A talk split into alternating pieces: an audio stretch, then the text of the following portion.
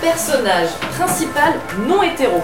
Et j'ai vraiment commencé à, me déconstruire et à découvrir vraiment le féminisme via Internet. Et c'est pas parce qu'on a une vulve aussi qu'il ne faut pas aller la voir. Euh, la visibilité, oui, euh, avec des actions politiques derrière, obligatoirement. Du 15 au 23 mars se tenait la Queer Week à Paris, une semaine de réflexion autour de la diversité des genres, des corps et des sexualités. Gouinement Lundi est allé à la rencontre de celles et ceux qui ont fait vivre cette dixième édition au travers d'ateliers, de conférences et de spectacles. Aujourd'hui, épisode 3, Rachel et Mélanie, bibliothécaires à la médiathèque Louise Michel à Paris, nous présentent l'atelier Queer for Kids, un bingo de la diversité animé par un drag king qui se déroulait le 20 mars après-midi dans leur bibliothèque et auquel nous avons eu le plaisir d'assister. Merci Judas euh, d'être là pour euh, ce bingo de la diversité. Donc moi je fais partie euh, de la Queer Week, donc c'est une semaine de réflexion sur toutes les personnes qui sont en dehors de la norme. Moi, je suis Rachel, je suis bibliothécaire, je travaille euh, à la bibliothèque Louise Michel depuis quelques mois et euh, je suis surtout affiliée aux collections jeunesse, aux animations jeunesse et à la communication dans l'établissement. Et donc moi c'est Mélanie, je travaille aussi à Louise Michel mais depuis bien plus longtemps. Euh, et pareil, je travaille sur les collections et les animations jeunesse. Donc du coup le principe de ce bingo c'est qu'on va tirer des thèmes, on va tirer des thèmes qu'il y a sur les petites grilles.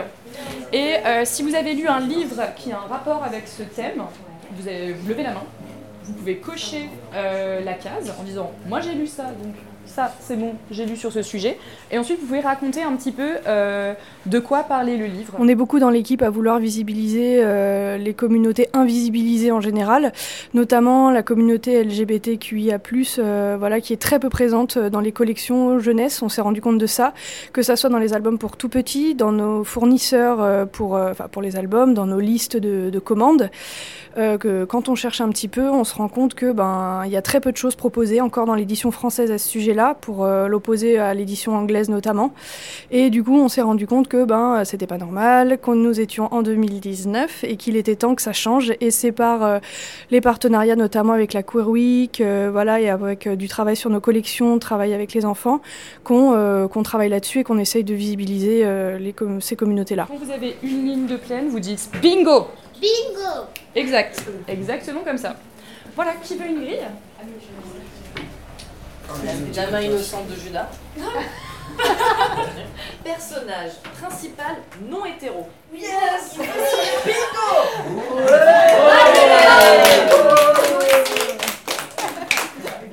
Alors, un personnage non hétéro, c'est un personnage qui n'est... Par exemple, moi, je suis un garçon. Moi, je suis, on va dire, je suis hétéro.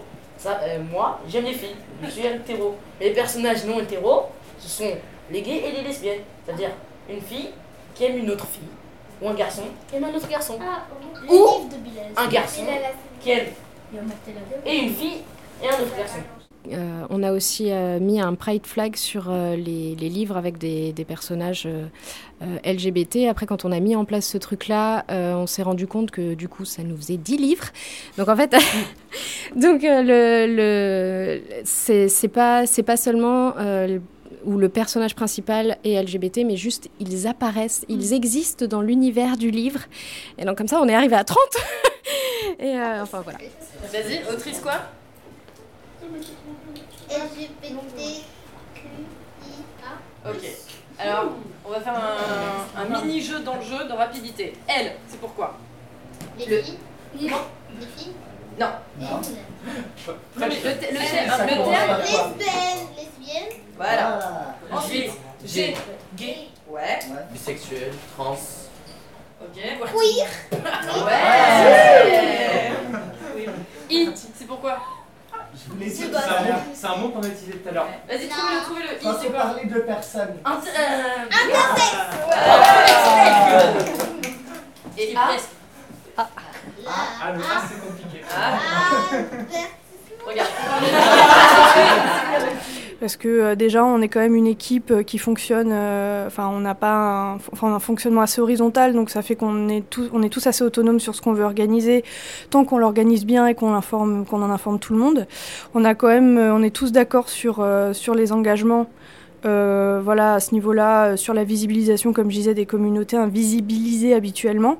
Donc ça n'a absolument pas posé de problème, surtout que voilà, c'est quand même des lectures de contes, c'est quand même des choses qui sont éditées euh, dans l'édition française, donc on n'outrepasse pas de limites non plus en dehors de notre devoir de réserve. Et, voilà, en plus, c'est aussi dans l'optique, me semble-t-il, politique de la ville, voilà, d'ouvrir d'ouvrir un peu sur ces sujets-là. Je me dis, bah en fait, non, je me sens plus comme un garçon. Bah là, du coup, si je décide que en fait, je préfère être un garçon, et bien dans ce cas-là, je suis une personne transgenre. Tu as le droit. Maxime, dans la série que j'ai regardée. Tu Bah, j'ai regardé une série qui s'appelle De Max à Maxime. C'est l'histoire d'un garçon. Et bah, depuis qu'il est tout petit, il joue avec des jeux de filles, il aime bien s'habiller comme une fille, mais son papa, il est pas d'accord parce qu'il veut, il veut que son petit garçon, bah, il soit un homme quand il sera grand. Ouais, bah, c'est une histoire où bah, le garçon il essaye de se trouver et euh, voilà. Ben, nous déjà c'est un lieu qui est pensé comme un lieu de vie, donc du coup il y a des certaines choses qu'on fait que d'autres bibliothèques font pas encore, mais c'est en voie d'être fait quand même, notamment beaucoup de travail envers euh, les populations précarisées, comme l'accueil, on fait beaucoup de choses avec, on accueille des associations qui donnent des cours à des jeunes mineurs, des jeunes mineurs isolés notamment avec des associations comme Paris d'Exil, comme Ancrage, où on fait venir euh, des, euh, des auteurs, des illustrateurs euh, avec des ateliers pour que les migrants du quartier puissent rencontrer des habitants du quartier et voilà créer une espèce de cohésion, dédiaboliser éventuellement des choses fausses qui sont véhiculées et du coup faire se rencontrer les publics. Voilà. Cadre non occidental. C'est quoi Ah non, mais c'est quoi Ah, c'est quoi bah, Un cadre non occidental, c'est euh, un livre qui. Enfin, c'est l'histoire, c'est l'histoire de quelqu'un qui ne se passe pas. Euh, en Europe voilà. En Europe, pas dans un autre pays. Euh. Quel est l'intérêt en fait de lire des choses qui ne sont pas faites par des personnes blanches? Ça fait quoi? Car c'est pas, si c'est pas parce qu'on est blanc ou blanc qu'on écrit des meilleures histoires que des personnes qui sont non blanches.